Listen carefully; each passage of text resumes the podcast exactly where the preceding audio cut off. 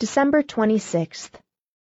My dear, dear Daddy, haven't you any sense? Don't you know that you mustn't give one girl seventeen Christmas presents? I'm a socialist, please remember. Do you wish to turn me into a plutocrat? Think how embarrassing it would be if we should ever quarrel. I should have to engage a moving van to return your gifts. I'm sorry that the necktie I sent was so wobbly. I knit it with my own hands, as you doubtless discovered from internal evidence. You will have to wear it on cold days and keep your coat buttoned up tight. Thank you, Daddy, a thousand times. I think you're the sweetest man that ever lived. And the foolishest. Judy.